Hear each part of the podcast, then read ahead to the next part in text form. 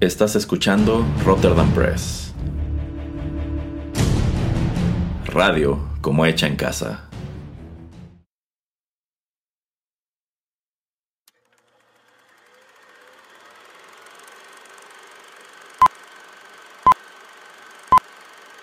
Rotterdam Press presenta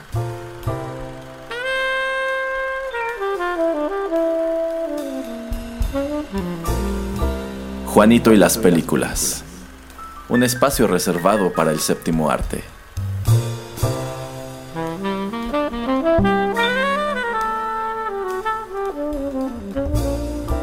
Ocupa tu butaca. Comenzamos.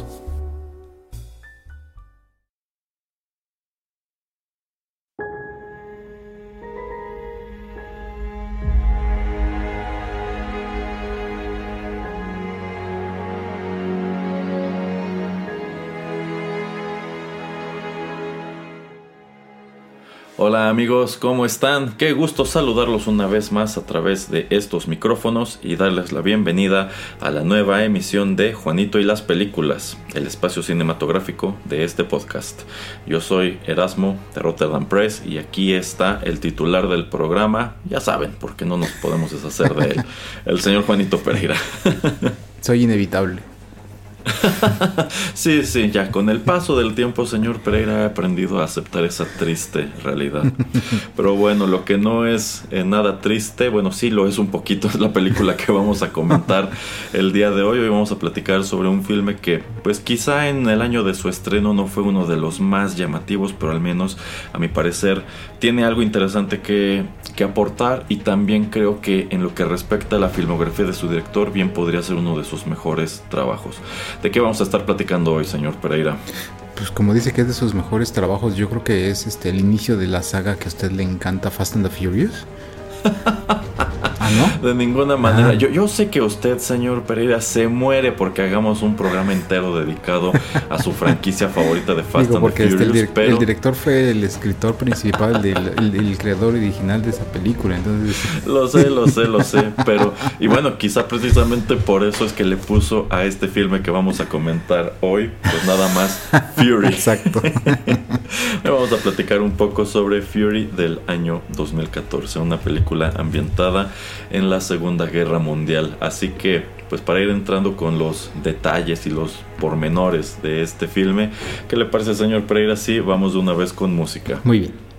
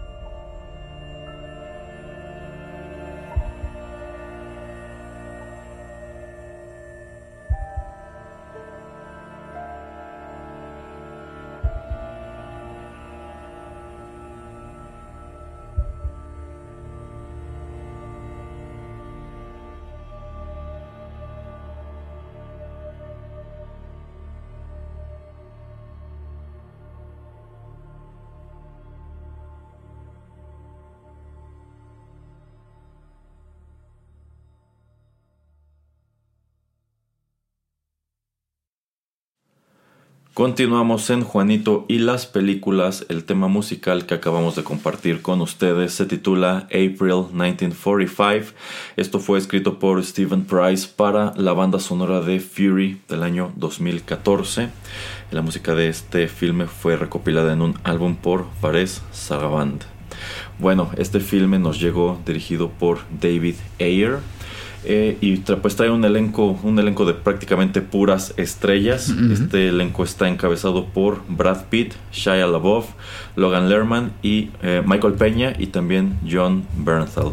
Aquí algo que me parece muy importante señalar es el hecho de que en el caso de Logan Lerman, pues él venía muy popular de los filmes de Percy Jackson y en el caso de Brad Pitt, él venía prácticamente de encarnar a un personaje muy parecido a este en Inglorious Bastards de Quentin Tarantino en donde hace al teniente Aldo Rain.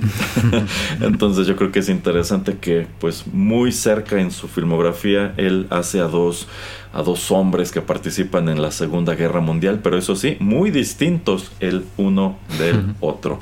Bueno, pues esta película, como bien nos dice el título de este tema musical, que es el que se escucha al principio de la misma, que debo decir, no me acordaba que esta película, bueno, que la música de esta película tuviera tantos motivos hasta como de música metal o como mm. de música industrial.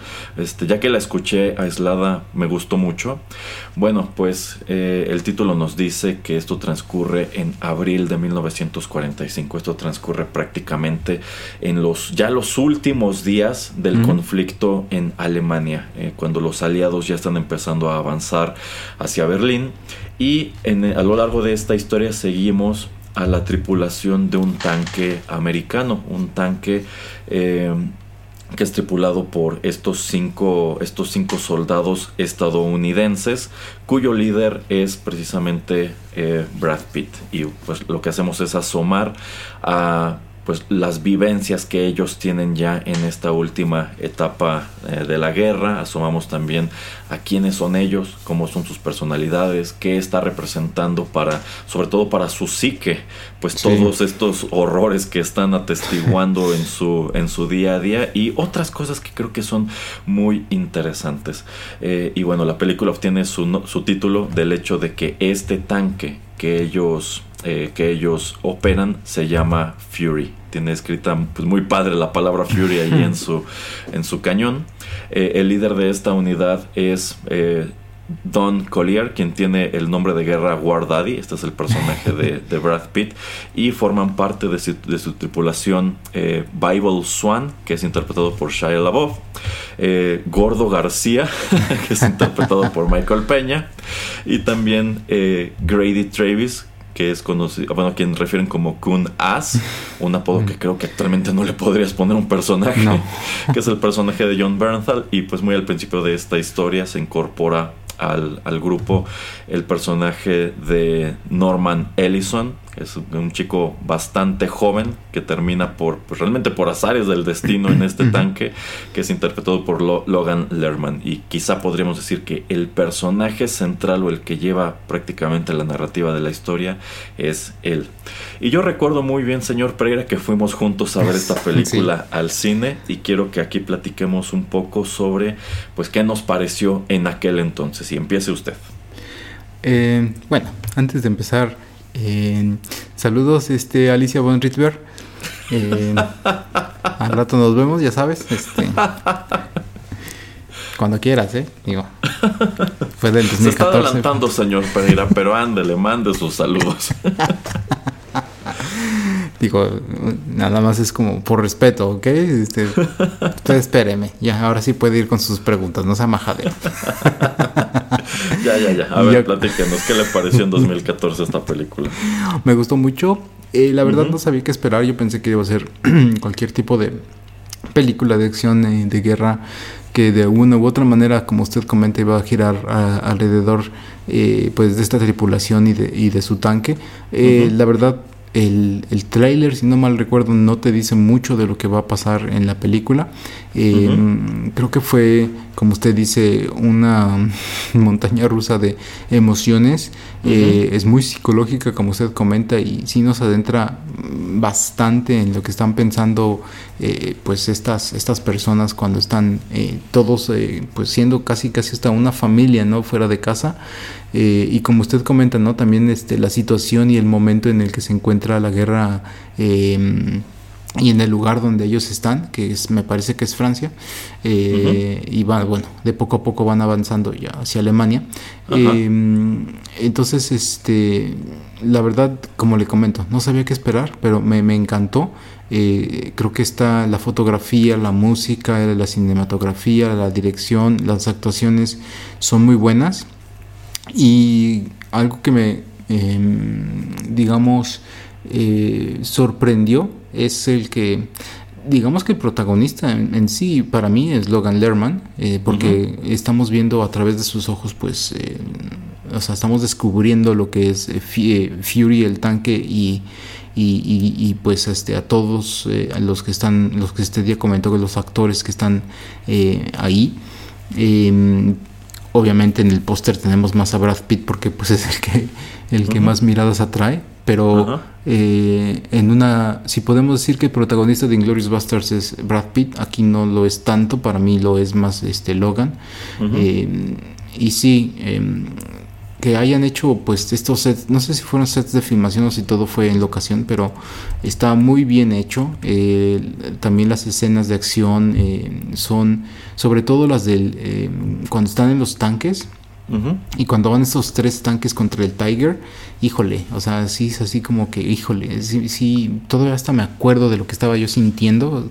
No pensé que fuera a ser algo tan emocionante y, pues este que sintieras hasta algo de miedo, ¿no? Lo que estaban yo creo sintiendo todos ellos cuando estaban pues este en este tipo de guerra este, de tanques uno contra otro. Eh, me gustó mucho. Eh, y todo eso, ¿no? Es, muy visceral, es muy real y creo que eh, está muy bien, muy bien escrita y dirigida y muy bien actuada, me gustó mucho la verdad. Ok, ok. Sí, en su momento a mí también me gustó bastante. Igual, yo creo que los dos fuimos a esta película sin esperar nada de ella. Creo que fuimos a verla porque era lo que había en, ese momento. Pero sí también quedé muy sorprendido con la calidad de la película porque si bien tiene sus momentos de acción, ese no es el foco central de la película. Mucho tiene que ver con las experiencias de estos cinco hombres como este pues va creciendo al interior de este grupo el personaje de Logan Lerman, que dicho sea de paso, esta en su momento se manejó como una película de Brad Pitt, eh, al menos en los, en los afiches iniciales, al único que se le daba crédito era a él. y por ahí hay uno que es este de los, de los que más circularon, en donde el único que aparece con el tanque es él.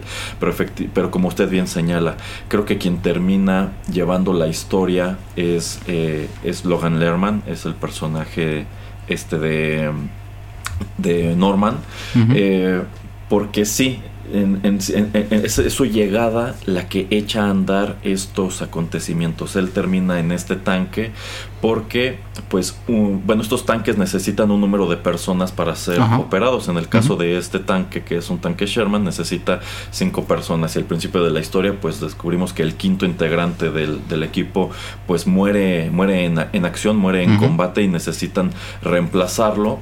Y, pues, es reemplazado por un chico que en realidad no estaba destinado a participar en el campo de batalla. Me parece que él estaba trabajando como tal en una oficina, pero, pues, terminan mandando dándolo al frente porque, pues porque necesitan reemplazar a todos los soldados que se están muriendo y pues en vista de que él no tiene nada de experiencia se encuentra a sí mismo de repente en un ambiente en sumo hostil rodeado por cuatro hombres más grandes que él que empiezan maltratándolo mucho, se burlan muchísimo de él y lo ponen a hacer pues todo el trabajo sucio que conlleva operar un tanque de, de, estos. Entonces es a través de sus ojos que vamos adentrándonos a la operación de este equipo y también quiénes son estos integrantes que yo considero tú los ves desde una perspectiva cuando inicia la película y conforme esta va avanzando, poco a poco empiezas a quitarles las capas hasta encontrarte con unos personajes que yo considero están muy bien escritos y también muy bien desarrollados. Decía en el bloque introductorio que a mi parecer esta es una de las mejores películas de David Ayer. Yo, yo creo que probablemente podría ser también la mejor película de una filmografía que no es muy larga, pero sí ha sido bastante eh, desafortunada, ya que esta película película es la que le da el ticket para que se vaya a dirigir en 2016 la primera Suicide Squad, que fue un desastre crítico, y en adelante solo ha dado películas pues que no han sido muy bien recibidas. Eh, y pues de hecho este director en su momento trasciende que tiene un enfoque bastante poco ortodoxo ah, para llevar esta producción, ya que en su momento él reveló que para crear un ambiente entre de camaradería y también de tensión entre estos cinco actores, él los obligaba a que pasaran mucho tiempo juntos dentro de este tanque, al parecer obligándolos a dormir allí, en algunos casos a hacer del baño allí adentro y que también los instaba a que se a que se pues hablaran con malas palabras, a que se pusieran apodos denigrantes. este, entonces como que yo creo que este tipo de este tipo de medidas pues sí terminan trasladándose un poco a lo que terminas viendo en la pantalla porque también te llevas la impresión de que estos hombres a ratos son muy cercanos entre sí pero quizá en el fondo en realidad no se agradan tanto sino que es más bien el hecho de que están obligados a convivir de esta manera porque se pasan la mayor parte del tiempo encerrados en un, en un tanque no pero sí, yo considero que está bastante bien este, este filme. Eh, no sé si usted tuvo oportunidad de verlo de nuevo antes de que viniéramos a grabar esto. ¿Y cambió algo de su opinión? Eh, creo que no, o sea, sí me, me sigue gustando lo que me gusta y tal vez hasta un poco más. Eh, pero para mí sigue siendo muy buena. La he visto como después de haberla visto en el cine, sí la he visto tres, cuatro veces y es sin lugar a duda. Em, no, es como usted dice, es que es que es, que es este más un, un, ejercicio acerca de las personas, más que acerca de lo que viene siendo la guerra o las escenas de acción. Entonces yo creo que también por eso que me atrae mucho. Sí, sí, estoy totalmente de acuerdo. Yo también la he visto varias veces. De hecho, es de esas que me gustan tanto que sí fui a comprar en su momento el Blu-ray y aquí todavía lo tengo. Y vi la película eh, hace ya unas semanas y debo decir que yo creo que es esos títulos que mientras más veces los repites, más detallitos empiezas a, encontrarles y sobre todo si asomas también a las escenas que fueron eliminadas del corte final, que no fueron muchas, pero en algunos casos yo creo que sí fue un pequeño error haber omitido sobre todo una de ellas porque yo creo que te desarrollaba incluso más al personaje de Brad Pitt, te ayudaba a entender más porque es, eh, porque es como el papá de la unidad y cuál es su motivación para tratar de salir vivo de este conflicto. Pero bueno, sobre eso podemos seguir platicando en el bloque siguiente. Por ahora, señor Pereira, vamos con más música.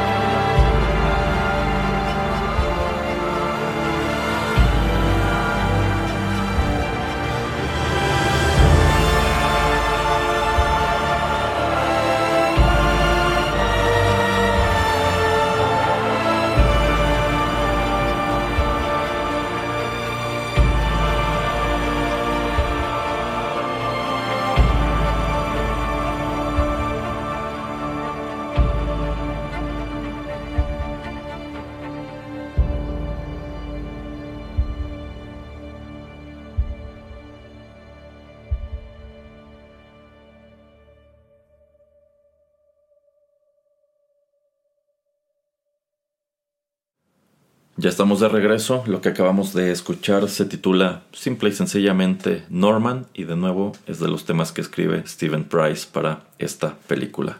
En vista de que tenemos un reparto de cinco personajes centrales, pues me parece interesante que este compositor escribe uno para, para todos ellos, si bien el que más vemos en pantalla, el que más nos está llevando de la mano a través de la aventura es precisamente eh, Norman. Y nada más para quitarlo del camino, señor Pereira, ya que decíamos en el bloque anterior de que sí hay escenas de acción, pero esto es más bien un drama eh, psicológico, pues yo creo que uno de los momentos más espectaculares para la audiencia en general, pero yo creo que también para quienes son...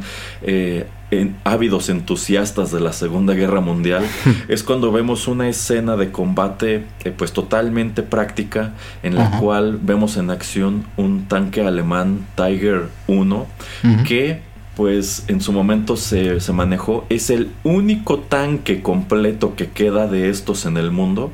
De hecho está en un museo en, Inglaterra me parece. Y decía usted que si esto se había grabado en locación o no. Y pues parece ser que es parte y parte. Lo que nos está diciendo la película es que estos eh, soldados o esta compañía de tanques va avanzando del campo francés y está adentrándose en Alemania. Y precisamente cuando ya están en territorio alemán son emboscados por este tanque que en su momento en la vida real se caracterizó por ser una máquina peligrosísima. Y es por eso que un solo tanque Tiger logra despacharse a casi tres tanques de estos este, americanos que se las ven negras para tratar de hacerle cualquier tipo de daño. Bueno, pues el tanque Tiger que vemos en la película es ese tanque, ese único tanque que queda este, completo en el, en el mundo. Y esta producción se las apaña para que se los presten para grabar todas estas escenas y pues yo creo que no les ha de haber salido nada barato y seguramente el tanque salió del museo pues muy resguardado para cerciorarse de que incluso lo ensuciaran lo menos posible. Pero ¿qué le pareció esa parte de... Bueno, que yo considero es como que la principal escena de acción de la película, señor eh, muy, muy emocionante, muy impactante y es que estoy tratando también de acordarme cuando la he visto varias veces. No recuerdo en algún otro lugar haber visto este tipo de escenas eh, de acción eh, que envuelvan tanques. Sí, me acuerdo obviamente haber visto otras películas donde pues es que generalmente como uno sabe, ¿no? El tanque es este una cosa gigante, eh, resguardada, eh, con grandes protecciones y que con un gran poder de destrucción, pero pues casi siempre lo vemos este como es lento el, movimiento del cañón para poder hacer un disparo y también el, estar cargándolo, etcétera, es lento, eh, pues no da mucha dinámica, ¿no? Para que en una película lo podamos ver pues como algo así como sorprendente. Y de hecho, como e, e, eso es lo que me lleva a decir, bueno, es que en otros lugares veo como lentamente están moviendo el cañón, apuntan hacia donde está el malo o el bueno y disparan y se salvan o corren o yo qué sé, y hasta ahí, ¿no? Pero casi siempre el, tanque está detenido y aquí pues vemos cómo, ¿no? O sea, básicamente tienen que ir este, de frente contra, contra él. Eh, y pues cómo van haciendo rebotes algunos de estos proyectiles, eh, cómo van pues pereciendo algunas de las tripulaciones de estos este, tanques y cómo pues es tan, em, tan real y tan visceral en el sentido de que pues, o sea, no es que lo veamos tanto, o sea, si entra uno de estos cañones, eh, de unas de estas balas al, adentro de, de, de, la coraza, pues es que es como que te dicen, ¿no? Que está, está tan caliente y es eh, tan impactante que pues, o sea, te mueres por, yo creo, por, el, por la intensidad del calor y el fuego que genera. y, y, es tan rápido como, como presentan esto aquí por, por tratar de hacerlo dinámico, que también eso es lo que, como yo estaba diciendo, genera mucha tensión y mucho miedo. y, y, me gusta, ¿no? Que, pues, como dicen, eh, eh, este tanque es literalmente para ser ofensivo y la única manera de poder vencerlo es tratar de darle la vuelta y tratar de estarle disparando por atrás. Eh, y pues sí, ¿no? O sea, máquinas imponentes que hasta hoy en día mucha gente cree que pues son el mecanismo para tratar de conquistar eh, nuevo territorio. Eh, porque pues es muy difícil el, estar, el detenerlos si es que no tienes también equipo pesado o apoyo aéreo. Entonces eh, me gusta mucho, o sea, se me hace muy real. Nunca había visto algo parecido y por eso es que me parece impactante y me sigue gustando mucho esa, esa escena. Es que yo considero que de entre todas las películas de la Segunda Guerra Mundial, esta es una de las que mejor logra demostrarte cuál era la función o la operación de un tanque en el campo, en el campo de batalla, como incluso pues la misma tropa que anda a pie lo utiliza de escudo, o sea, marchan detrás del tanque, como es lógico, porque si los tratan de emboscar de frente, pues tienen el tanque para, para protegerse y a su vez ellos se encargan de proteger los costados del tanque, porque si llega un soldado enemigo y les mete una granada por la ventanita, pues toda esta tripulación va a morir. y también te muestra cómo el ambiente interior del tanque pues es hasta claustrofóbico, es un espacio muy reducido y te hacen ver que es también muy incómodo porque no es como que tengan ni siquiera sillas o un asiento especial para estar allí, sino que están prácticamente agazapados como pueden, operando toda esta maquinaria en un ambiente estrecho, ruidoso, sucio y caluroso, que es algo que también me gusta. Siempre que salen del tanque salen súper mugrosos, pues porque prácticamente están en contacto con todos los este, aspectos mecánicos del mismo. Entonces creo que está muy bien hecho por ese lado. Pero bien, para ir entrando un poco con los personajes que acompañamos a lo largo de la historia, pues no quiero que hablemos aquí de los principales, sino de los eh, secundarios que también tienen mucho que hacer en esta película, que son eh, Boyd Swan, a quien le ponen el apodo de Bible, que es interpretado por Shia LaBeouf. Eh, Trini García, que es, gordo, el personaje de Michael Peña. y Grady Travis, que es Kun As, interpretado por John Bernthal. Yo creo que una gran peculiaridad de estos tres personajes respecto a los otros dos que vamos a desarrollar un poco más adelante es el hecho de que pues son soldados, son soldados de a pie que terminan dentro de esta eh, unidad aprendiendo cómo operar esta máquina pesada, a pesar de que no son presentados y, pues, pues, para uno de ellos incluso es algo que le pega mucho a nivel personal, son presentados como hombres que no tienen ningún tipo de educación. Eh, en, el caso de, de pues eh, de gordo, pues lo que entendemos es que este, si no un inmigrante, es un descendiente de inmigrantes latinoamericanos, que pues hay una importante población de ellos que son enviados al frente durante este conflicto.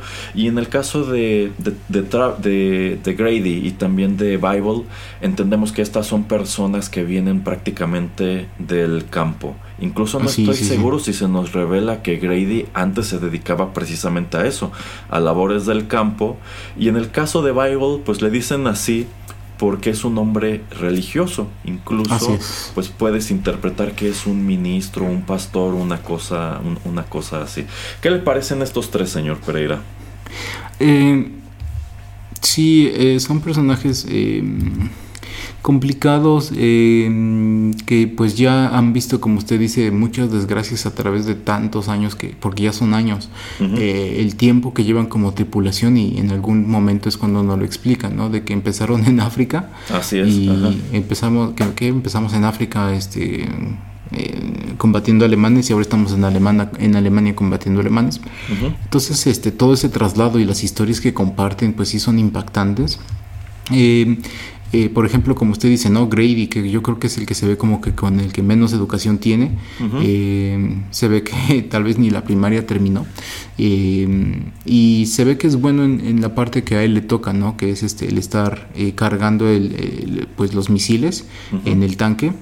y es el que sale pues obviamente más grasoso porque de los del, tanque cuando terminan una, un segmento de acción o de, de emboscada o, de embatida contra el enemigo, porque pues tiene que estar a todo momento este, estar cambiando estos este, cartuchos o como se les llame, eh, las estas grandes balas ¿no? de, de los cañones.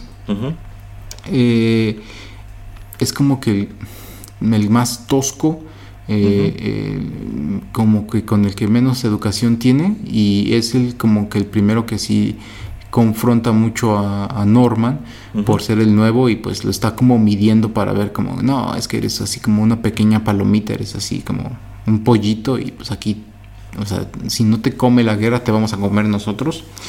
Eh, Eh, es un personaje bastante diferente el que hace eh, John Bernthal de algunos otros que, lo hemos visto, eh, por ejemplo, como en Walking Dead, como en este, en otro tipo de, lugares como Punisher, etcétera. Pero creo que es una gran interpretación. No necesitaba mucho rango pero sí el ser el soporte y el ser ese, ese persona, esa persona que tiene que hacer este tipo de repetición rápida de, como comento, estar cargando eh, nuevas balas para, para, el tren, para el tren, para el tanque.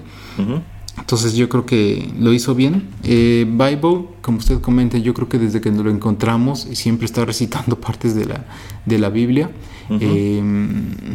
Es este como el segundo, es el segundo al mando, es el que tiene como el oído de, Brad Pitt, es como que al final de cuentas eh, parece ser como que si Gordo o si Grady necesitan algo, pues pueden decirle a Bible y Bible como que lo va a tratar de hacer entender.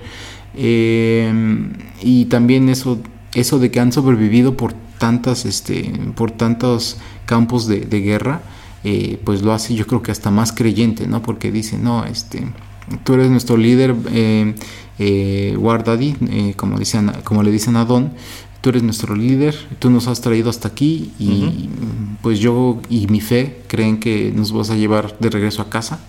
Así es que pues este, ahora sí que con todo eh, física y espiritualmente te apoyamos, así es que lo que tú digas va.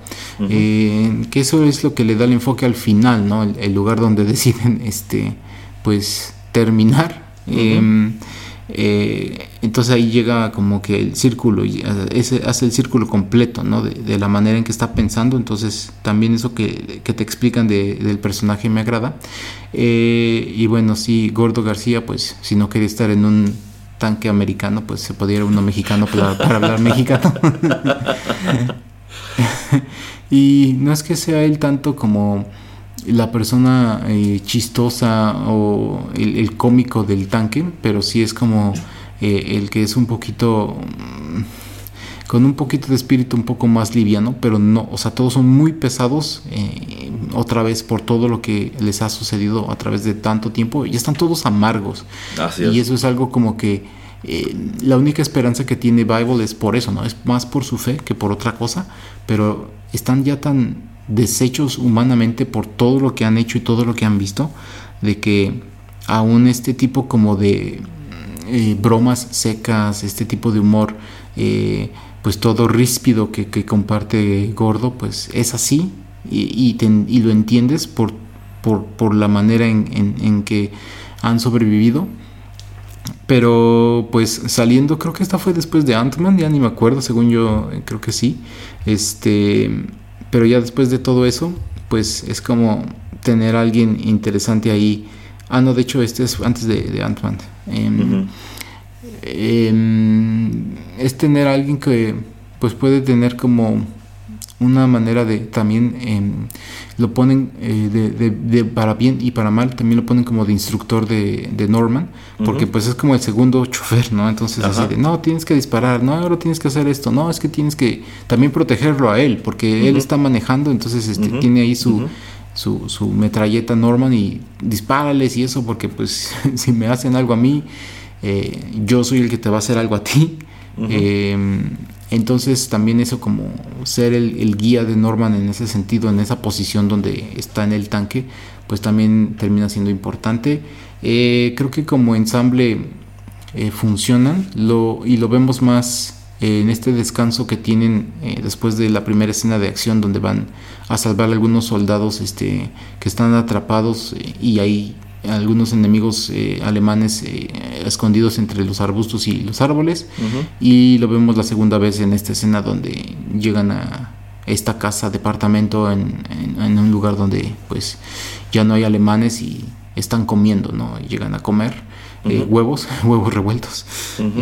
y ahí es donde podemos ver más adentro de pues de lo que de lo que son ellos y de lo que pues, han sobrevivido juntos. Entonces me, me, me gusta y, me gusta la manera en que fueron escritos los tres. Me gusta más que de todos Bible. Yo creo que Bible es el que está un poquito más desarrollado. Ok, ok. Sí, es que la película te vende de manera muy efectiva que estos son hombres ya muy dañados por todas estas vivencias y empiezan teniendo una relación muy contenciosa con Norman, no solamente porque es el nuevo que viene a reemplazar a su amigo que acaba de morir, sino porque es un chico muy joven que evidentemente no quiere estar allí y por ejemplo tiene mucho conflicto con matar este al enemigo. O sea prácticamente tienen que obligarlo a que a que pues mate a su primer este soldado alemán. Pero poco a poco como que se va aclimatando y a su vez ellos también se van este, suavizando un poco. en un principio el que es más agresivo con Norman es precisamente Grady.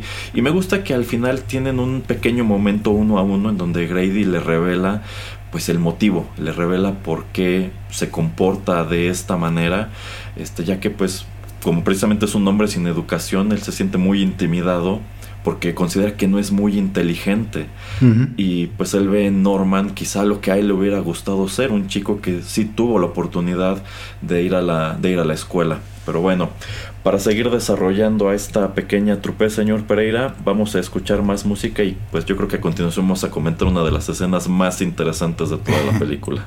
Muy bien.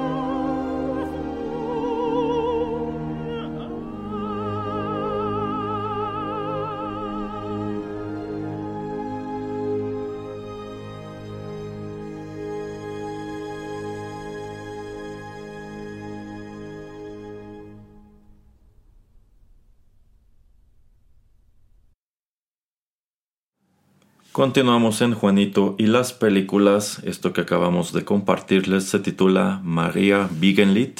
Este es el opus 76 número 52 de Max Rieger y Martin Bolitz. Esta versión fue grabada en el año 2007 por Michelle Todd y apareció en un álbum que se titula Grace Notes. Ahora, esta pieza musical como tal no aparece en la película, pero este himno, esto es un himno eh, religioso, si se escucha brevemente en la que yo considero es una de las escenas más interesantes de toda la película porque como hemos dicho antes, sí hay acción, pero lo importante no es eso, lo importante es adentrarnos a las mentes de esta tripulación del tanque. Y es que pues ya prácticamente cuando nos estamos encaminando hacia el acto final, pues esta, este, este, batallón que está conformado por este, por tropa a pie y también por un número de tanques, pues van adentrándose en Alemania y van tomando distintos pueblos. Y en este punto llegan a un pueblo en el cual derrotan a la poca resistencia alemana que queda y deciden tomarse un descanso. Y es cuando asomamos un poco a lo que a lo que esta tripulación suele hacer cuando llega a un pueblo de estos. En muchos casos es buscar mujeres. Y también pues saquear lo que puedan ver que pueden este llevarse que pueden este encontrar de comer y, demás. Pero pues sucede que Norman, que ya está un poco más integrado con este equipo, como que ya está agarrando más valor, les está empezando a caer mejor, eh, pues Guardaddy lo manda a que investigue un edificio de departamentos que se encuentra justo delante de donde tienen estacionado el tanque.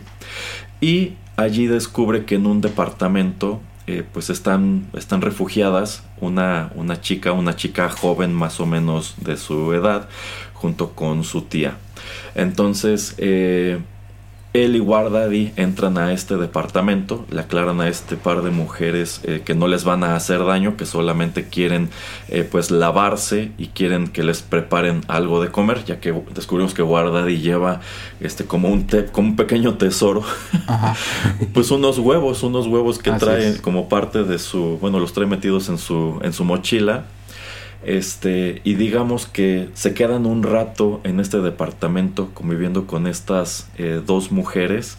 Y todo lo que ocurre dentro de este lugar yo considero que es muy llamativo por la manera en que te permite asomar a quién es eh, cómo es la manera en que él ve a este chico nuevo Norman y también un poco un poco sobre pues quién es quién es Norman eh, en, pues en realidad quién es este en el fondo. Eh, algo que vemos en esta en esta secuencia es que cuando Guardaddy se está lavando se quita pues se quita la camisa y descubrimos que tiene la espalda llena de quemaduras y de cicatrices. Eh, el corte final de la película no nos explica el por qué pero algunas de las escenas eliminadas eh, sí y es que descubrimos que este hombre ha pues literalmente atravesado eh, fuego y plomo durante la guerra y por eso está así de así de herido, pero en realidad las cicatrices no se deben a eso, se deben a que antes de la guerra tuvo un accidente de automóvil, eh, mm. él iba con su, pues con su novia y él pues sufre todas estas heridas y su novia pierde la vida. Y algo que tampoco vemos porque también está en una escena eliminada es que él lleva consigo una pistola en cuyas cachas lleva pues la fotografía de esta chica que murió. Mm. Entonces él tiene algo así como culpa de sobreviviente, porque él considera que debió haber, él es el que debió haber muerto en el accidente y no ella. Entonces digamos mm. que él pues ha viajado por todos estos lugares buscando la muerte, una muerte que sencillamente no llega, y al mismo tiempo como que está preocupadísimo por mantener con vida a estos hombres que tiene a su cargo. Entonces él es algo así como, él, sí se ve a sí mismo como si fuera su papá, como si fuera su war daddy. Pero bueno, también vemos que Norman convive con esta chica alemana del departamento. Este, y Norman como para tranquilizar un poco a estas dos mujeres que no saben qué es lo que va a suceder con la presencia de estos soldados, eh, él se percata que tienen un, un pequeño piano y, se, sienta a tocar. Ahí hay una partitura y se sienta a tocar. Y pronto esta chica como que pues se emociona y decide acompañarlo cantando. Y lo que están tocando es precisamente este himno religioso, que yo considero es muy realista que siendo este un pueblo pequeño en el campo, en donde quizá no hay muchas cosas que hacer más allá de pues seguir el calendario litúrgico, eh, pues eh, esta gente en su casa tenga como tal la partitura de los cantos que interpretan este pues en las misas o cosas así. Entonces como que estos dos tienen esta pequeña conexión a pesar de que no pueden comunicarse porque este Norman no habla alemán y la chica no habla inglés, pues encuentran de pronto este punto este en común.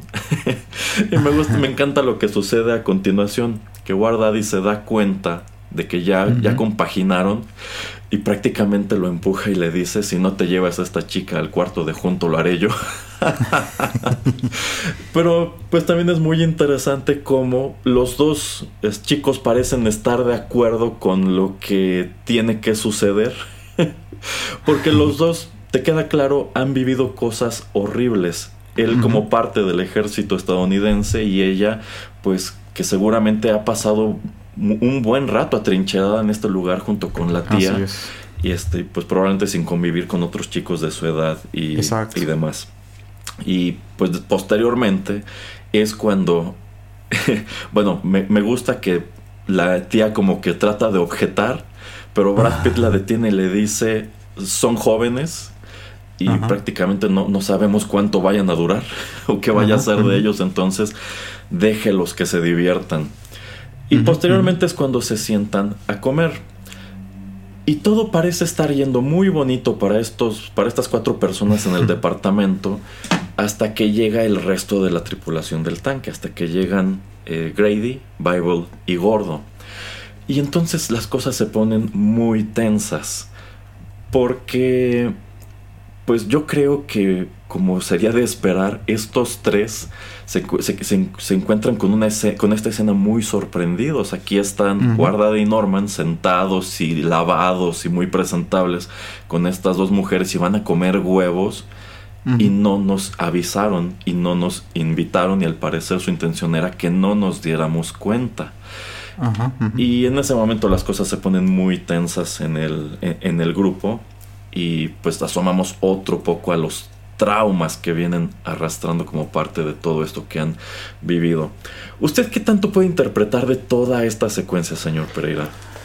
Mm, yo creo que mm, ya entrando un poco también a lo que había pasado anteriormente, eh, todos los de la tripulación ven a Norman muy verde y lo están tratando de hacer madurar a pasos agigantados, eh, quiera él o no, como usted comenta, de que lo obligan a matar a una persona para que pues él mismo entienda, ¿no? De que o lo hace o, ellos lo van a terminar haciendo por él, o sea, lo van a terminar matando a él y, y, encontrando a alguien más. Este, y lo mismo, ¿no? Esta manera de madurar de, pues es que allá abajo está gordo y están Grady y se agarraron a una chica que quién sabe eh, si es trabajadora o no trabaja, pero como usted dice, ¿no? Es, también es guerra y la yo supongo que la mayoría de los hombres de cierta edad, entre eh, 16, 17 hasta los 45, 50, pues este, los obligaron a enlistarse. Entonces también es gente que, o mujeres que pues no han visto a un hombre en mucho tiempo, ¿no? Entonces es también hasta entendible y se la llevan al tanque y la comparten y todo. sí. Y digamos que la, reacción inicial de, de, de, Gordo y de Grady es, hasta, te vamos a compartir esto para darte otro paso agigantado para que seguramente eres este virgen, entonces necesitas esa experiencia y pues este Guardadi le da esa experiencia de una manera diferente. Así es. Eh, entonces yo creo que se sienten sorprendidos y celosos cuando llegan aquí a, este edificio, a este departamento, eh, celosos en el sentido de que pues si ya eran como digamos una familia por tanto tiempo, y que esté como que tomando al nuevo como su preferido, como su favorito. Yo creo que eso es lo que les cala, yo creo que eso es lo que los hace más que nada enojar. Eh, no tanto de que estén comiendo pues con estas dos chicas, sino de que, ah, ok, así de todo lo que hemos vivido, y por eso cuenta la historia Bible, eh, todo lo que hemos vivido, pero de todas maneras como que, ah, este es el, chico nuevo, el cachorro nuevo, y es lo que, con quien quieres estar. Entonces yo creo que eso es lo que, lo que pasa ahí, eh, más que nada pero de, eh, eh, es como yo lo interpreto, es mi primera interpretación de lo que está pasando. Ok, sí, sí estoy de acuerdo que mucho tiene que ver eso. Eh, esta cuestión de que Daddy no permite que Norman se meta al tanque con esta mujer en la calle, pero en cambio sí lo empuje a acostarse con esta chica este, en el departamento, yo pienso que es asomar al hecho de que Guardadi ve en él algo muy diferente a los otros tres. Y es que Norma no solamente es más joven, yo creo que él se da cuenta de que también es un chico más inocente. No tiene la malicia que tienen los otros como para agarrar y decir, pues ni modo, o sea, yo voy a agarrar a esta mujer y me meto al tanque con ella y se la voy a compartir a todos los que quieran venir después. Como que él dice, creo que en Norman hay algo que vale la pena cuidar un poco más. Y es que también considero que el hecho de que los otros tres sean hombres sin educación, mientras que Norman sí la tiene, hace que también lo vea como alguien que está un poquito más a su nivel, alguien que puede conducirse mejor en una situación como en esta en la que lo acaba de poner, en donde están llegando al departamento de dos mujeres desconocidas y este pues lo único que quieren es que les permitan asearse y les preparen algo algo de comer. Yo creo que está estaba consciente de que si traía este mismo contexto a los otros tres iba a suceder lo que termina sucediendo cuando ellos llegan porque ellos iban a tratar de propasarse por las malas con la chica probablemente también con la tía iban a ver que podían romper que podían este robarse y pues con Norman no llevaba ese riesgo porque digamos que es un chico un poco más pues un poco más familiar, un, chico que no tiene, bueno, que no ha pasado por estas cosas malas que los, que los otros. Entonces, eh, yo creo que sí, cuando los tres llegan al departamento y se encuentran con la escena, es exactamente el 20 que les cae. No se sienten, yo creo, discriminados porque, pues, los están tratando como menos, los están haciendo sentir que no pertenecen en ese, en ese contexto, ellos pertenecen abajo en la calle con la mujer del tanque y no en esta escena que se siente incluso pues eh, familiar. Y es por eso que pues proceden a literalmente arruinarle el almuerzo a Guardadi cuando nos revelan que pues detrás de este exterior super curtido este es un hombre muy pues muy sentimental este y que pues uno de los peores horrores que les toca vivir cuando llegan ya como tal a Europa este no no como parte del D-Day creo que estos llegan después pues es que un poco después un poco después es que eh, conforme van avanzando pues se encuentran sobre todo caballos heridos eh, que pues ya no tienen más salvación que pues ejecutarlos a manera de misericordia para sacarlos de su sufrimiento y que tuvieron que matar no recuerdo cuántos caballos, pero que durante kilómetros y kilómetros de camino tuvieron que matar a todos los caballos que fueron encontrando. Este, y, y, Gordo recuerda ya muy afectado, pues la manera en que chillan estos animales cuando, cuando les tenían que pues disparar en, la, en, la cabeza. Este, y que al que más le afectó todo esto fue precisamente a Guardadi porque a él le gustan los caballos y se vio, eh, se encontró a sí mismo en una situación en la cual eh, pues estaba obligado a matar a una gran cantidad de ellos y al parecer es algo que pues sencillamente no logra, este, no, no, no logra perdonarse. Pero bueno, si digo que es la escena más interesante es por todos estos elementos que te revelan qué clase de hombre es Guardadi, qué clase de chico es Norman, cómo ve Guardadi a Norman y cómo ve a los otros tres. O sea, no es decir que no les tenga afecto, pero es pues aceptar el hecho de que son otro tipo de personas y que incluso en un contexto tan cruel como la Segunda Guerra Mundial, ese estigma de clase sigue pesando muchísimo. Entonces, eh, para mí eh, fue muy, muy llamativo. Ajá. No sé qué tanto sea de clase, pero sí como usted dice eso de el nivel de educación y como mm, eh, qué tanto podrían como emparejarse si se encontraran en, en, una ciudad en Estados Unidos y qué tanto podría haber este una amistad eh, que fuera de una manera orgánica. Yo creo que Guardadi lo ve más fácil con Norman que con eh, los otros tres de la tripulación. Eh, y supongo que también el no querer incluirlos en, en, esta escena o en esta comida, eh, obviamente no es el primer lugar donde pues tienen un descanso. Él ya sabe que ellos se comportan de esa manera, este, rompen cosas, beben eh, mucho, eh, tratan de buscar mujeres. Y parece que como usted dice, tal vez las escenas borradas explican un poco más por qué este Guardadi no lo hace pero también como que no, no, me debería de sorprender o no le debería de sorprender a la, tripulación de que Guardadi no pues este conviva tanto con ellos cuando están descansando y que no tenga ese convivio convivio de esa manera, ¿no? O sea, tal vez puede tal vez tomar algunos tragos con ellos, yo qué sé, pero tal vez como que para mantener el rango como que se desaparece y hace este tipo de cosas, ¿no? O sea, como no es la primera vez que, que se va por lo que yo quiero interpretar, a, buscar dónde tomar un baño o como usted dice, lavarse porque tal vez no hay tanta agua, este, darse un descanso, etcétera. Y pero como le digo, yo creo que lo que más pasa es como este celo de hermanos, donde dicen, ah, como que ya es el nuevo de la familia, o ah, es el perrito nuevo, y ah, ya te encariñaste, o yo qué sé. Y yo creo que es eso más por lo cual como que pues se terminan enojando. Eh, y sí, como usted dice, ah, están con dos chicas, ah, está aquí todo bien bonito y bien puesto y todo.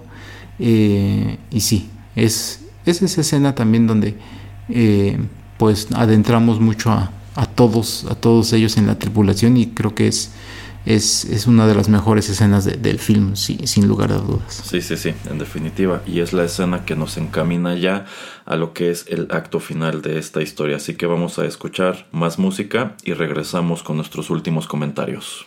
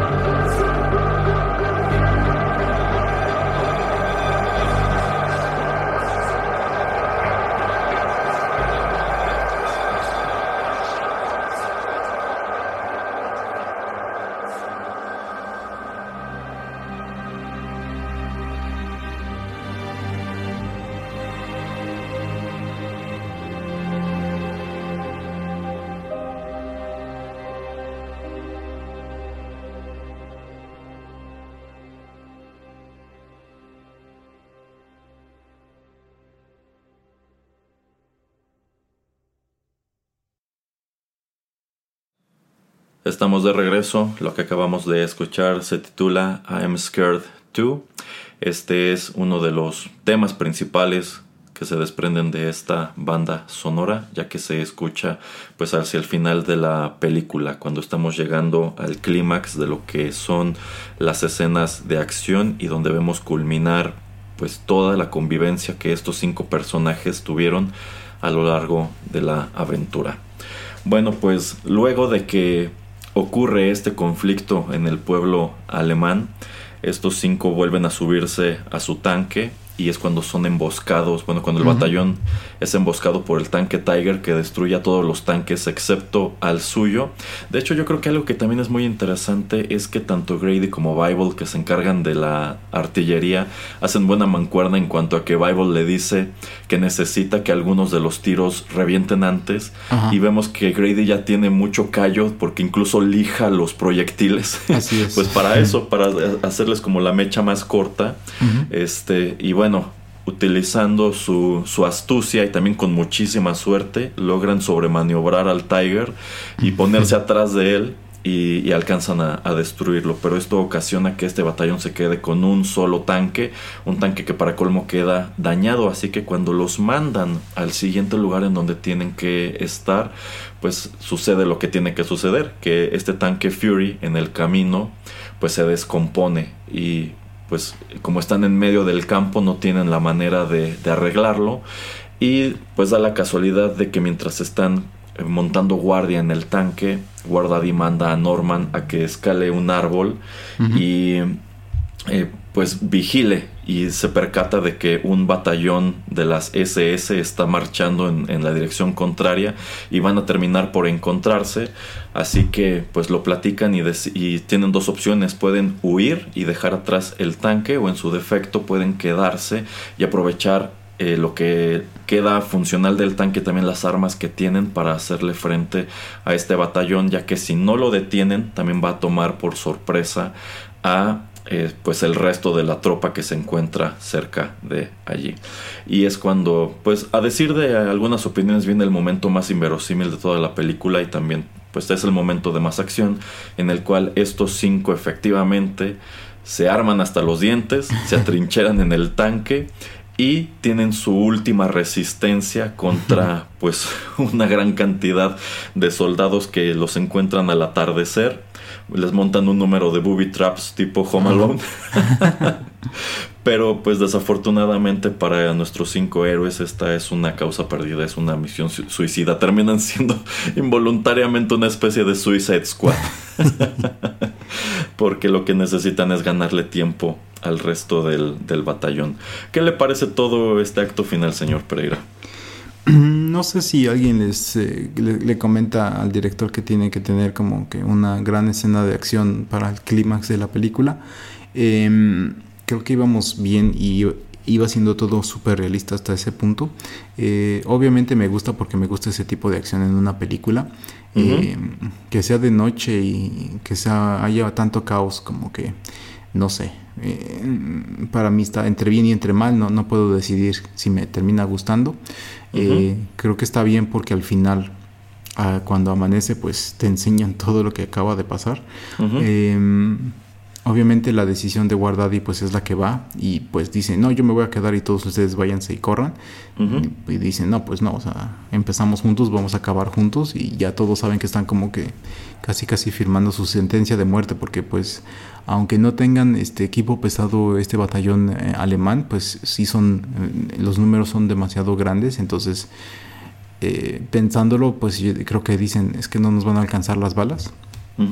Que yo en algún punto no entendí por qué no, cuando terminan de utilizar su artillería más pesada, por qué no simplemente corren como al granero o a algún otro lugar a, tomar este otro tipo de, de puesto para cubrirse y para después correr, o sea, ah, es que queremos tratar de detenerlos y que sean menos.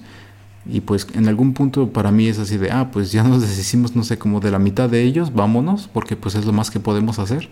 Pero bueno, es, es la que, decisión que tiene, que tiene la película. Eh, mucha acción, eh, muy también inesperada las muertes, creo que están también bien hechas porque obviamente todos están en el momento pues peleando, entonces a veces ni se dan cuenta de que alguien ya fue herido o, que alguien ha muerto. Eh, sobre todo Bible, creo que es el que sale rápidamente del tanque y lo vuelven a meter de un balazo. Este. Entonces es, este. Pues sí, es eso, ¿no? Es impactante y te puedes acordar de estas escenas. Em, y no sé, o sea. Obviamente, el que esté el tanque no funcional y que no se pueda mover. Em, pues lo hace un blanco fácil. Entonces también si yo fuera del ejército, pues le puedes dar la vuelta, ¿no? O sea, puedes ir como disparando, pero si tu objetivo es ir a otro lado y si ese tanque no se está moviendo, pues llamas por radio a alguien para que, no sé, en la mañana llegue un, avión y le tire un bombazo, yo qué sé.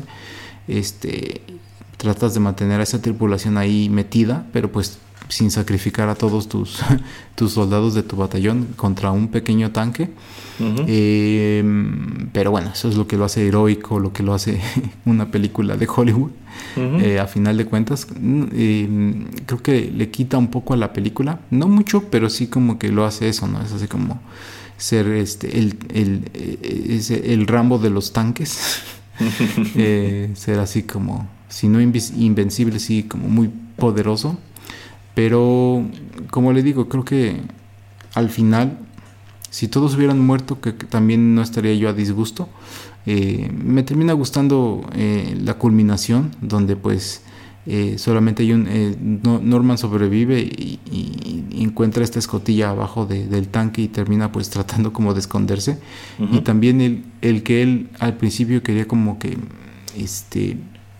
No ser un asesino y matar al soldado eh, de, alemán, pues en, esta manera también vemos que por lo menos en ese otro ejército también existe ese tipo de gente, ¿no? Así de, pues, exacto, Ya peleaste, ya se ve que estás jodidísimo porque estuviste horas y horas en contra nuestra, o sea, ya perdiste, o sea, te ves perdido, te ves este, que ya te pegó psicológicamente esto, no tengo por qué hacerte parar de sufrir, o sea, no tengo por qué tratar de meterte una bala o este avisar de que estás aquí porque te van a sacar y te van a destruir, como le dice este guardia así de, que no te agarren porque si te agarran, este, ya valiste. Este, y te van a hacer lo que hasta lo que no piensas por todo lo que les acabamos de hacer a sus este, a, sus compañeros. Entonces lo que hagas no dejes que te agarren vivo. Eh, pero pues también vemos a Norma no de que pues nunca, él no, no, quiere estar en esa situación eh, a principio de cuentas, sino que no, no es alguien que quiera morir, yo creo que en el campo de guerra. Eh, entonces también eso también le genera atención a, a toda esta escena. Eh, y sí, o sea, al final como cuando llegan ya los, creo que son norteamericanos y le dicen, ah, sal de ahí, mira, ya viste lo que hiciste, eres un héroe, por la cantidad, las docenas, decenas de, de, muertos que hay alrededor de, del tanque, ¿no? Creo que es, es, un buen final para este tipo de película y pues simplemente se lo lleva, ¿no? Para yo creo que uno de estos hospitales de campo y, hasta ahí. Yo creo que es una buena combinación para una muy buena película. Eh, y pues yo creo que todos encuentran su destino en, en, lo que consideran su casa y lo que consideran el mejor trabajo que, que jamás han tenido. es verdad. Bueno, también antes de esta batalla final es cuando Norman obtiene por fin su apodo de guerra, su nombre de guerra, ah, que es Machine, máquina. que creo que es un apodo genial. Eh, bueno, algo que comenta el director sobre esta secuencia final en la que ya murieron los otros cuatro y solamente queda Norman y pues básicamente intenta escapar efectivamente Norman abre la escotilla inferior del tanque y pues cruza los dedos para que nadie se asome allí debajo en vista de que eh, los alemanes ya se están retirando, piensan que ya los mataron a todos.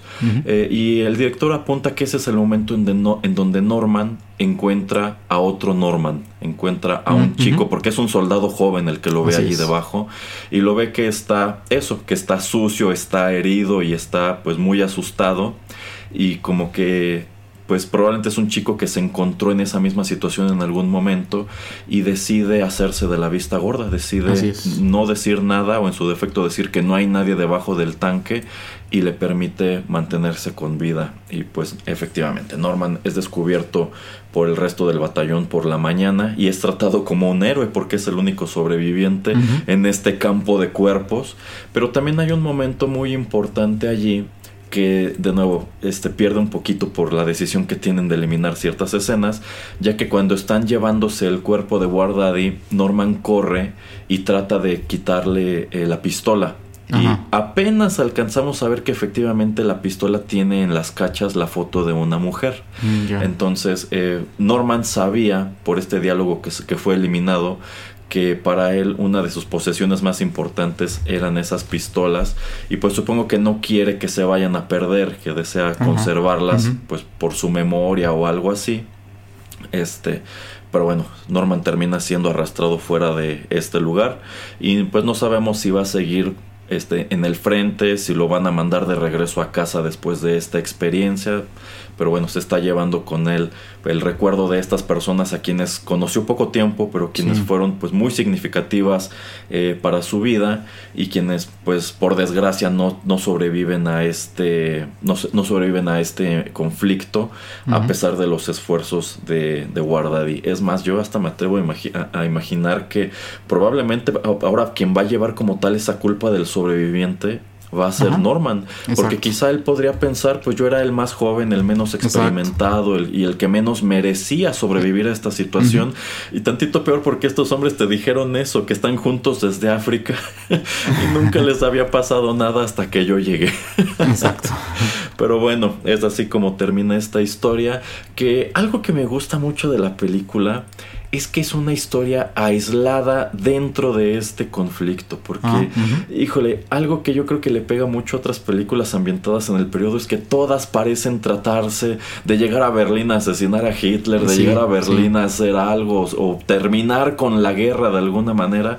Pues no, estos cinco hombres no iban a terminar con la guerra, sencillamente estaban participando en ella y esta es la historia de que lo que les toca vivir en los últimos días, que creo que eso viene a subrayar un poquito la tragedia de que cuatro de ellos mueran, que esto ocurre en los primeros días de abril y pues la guerra está terminándose ya prácticamente, al menos en Europa, ese fin de mes, que es cuando los rusos ocupan eh, Berlín, Hitler se suicida en el búnker y ya, es decir, si estos hombres hubieran aguantado unos 20 días más, probablemente hubieran podido regresar a su casa, pero pues no corrieron con esa suerte. Entonces, pues sí, yo creo que es una, es una muy buena historia, es una película muy bien hecha y creo que es una lástima que de este punto en adelante el director no haya tenido un hmm. trabajo de este tipo y que prácticamente todo lo que ha ido arrojando pues haya sido este pues haya tenido una recepción muy desafortunada. También esta es una de las últimas películas en contar con Shia LaBeouf en el, bueno, ya como una estrella, tomando en cuenta que de este punto en adelante empieza a tener un número de problemas en su vida personal. De hecho, él también venía muy fuerte de la franquicia de Transformers, aunque creo que aquí ya lo habían este, sacado de la, de la historia. Eh, pero pues algo que trascendió en su momento es que al parecer, bueno, fue cuando empezó a trascender que este chico tenía un muy mal temperamento e incluso en la misma alfombra roja de esta película Brad Pitt reveló que por allí tuvo un pequeño altercado a golpes con él. este, y pues de este punto en adelante la carrera de Shia LaBeouf se fue, se fue para abajo y es fecha que no se, no se recupera. En el caso de Logan Lerman, pues también es una de las últimas películas en donde es un actor muy visible porque venía con mucha promesa de Percy Jackson y de pronto pues como que se empezó a apagar su estrella y en cambio Michael Peña empieza a subir más. ¿Qué digo? Ya llevaba mucho rato haciendo películas, haciendo personajes como este, pero sobre todo John, John Bernthal empieza a escalar cuando es Punisher, cuando empieza a aparecer en películas de más alto perfil. ¿Algo más que quiera comentar sobre Fury antes de despedirnos, señor Pereira? No, como comentaba, eh, la estructura me gusta, el guion, eh, la cinematografía, fotografía. Eh, creo que era una historia que no esperaba. Eh, los que no la han visto, yo creo que se van a sorprender de una buena manera. No es una película típica de esas de Segunda, Guerra Mundial, como usted comenta, de que tenemos que terminar la guerra, llegar aquí o matar a X o Y personaje importante, sino es una historia de guerra en el sentido de que, pues, para poder llegar a esos personajes importantes hay que dar pequeños pasos y es esta gente de pie, estos foot soldiers que lo hacen y y yo creo que está súper bien contada. Em, y, como venimos comentando y otra vez será la última vez que lo diga, pero sí, es más acerca de los personajes más que de, la historia o de la trama. Entonces eso es lo que lo hace eh, pues eh, muy relevante o una de mis películas hasta eso favoritas de, esa época, yo creo, de que hablen de, la, de la Segunda Guerra Mundial. Eh, porque se enfoca mucho en el sentir y en la manera de pensar de pues esta gente que, ya ha visto y ha hecho tantas cosas, hay hasta atrocidades en, en una guerra. Así es, así es. Y bien, es así que estamos llegando al final de nuestro comentario de Fury de 2014 dirigida por David Ayer. Les recordamos que aquí en Rotterdam Press también tenemos otros programas de tecnología, literatura, One Hit Wonders, música internacional y otras tantas cosas, todos los cuales pueden encontrar de manera gratuita en SoundCloud o en su defecto pueden acceder a lo más reciente del podcast en Spotify, iTunes o su app de podcast favorita. No dejen de seguirnos en redes sociales, Instagram, eh, Facebook, Threads y la favorita del señor Pereira X. y pues estén al tanto de los nuevos contenidos de Rotterdam Press. Se despiden de ustedes a través de estos micrófonos el señor Juanito Pereira y Erasmo. Hasta la próxima.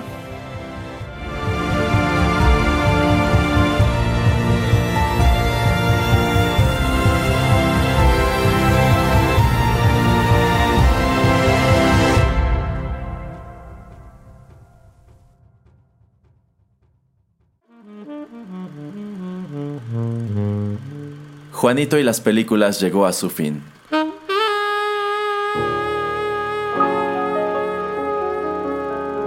Pero no te vayas todavía, que hay permanencia voluntaria. Quédate con nosotros en Rotterdam Press.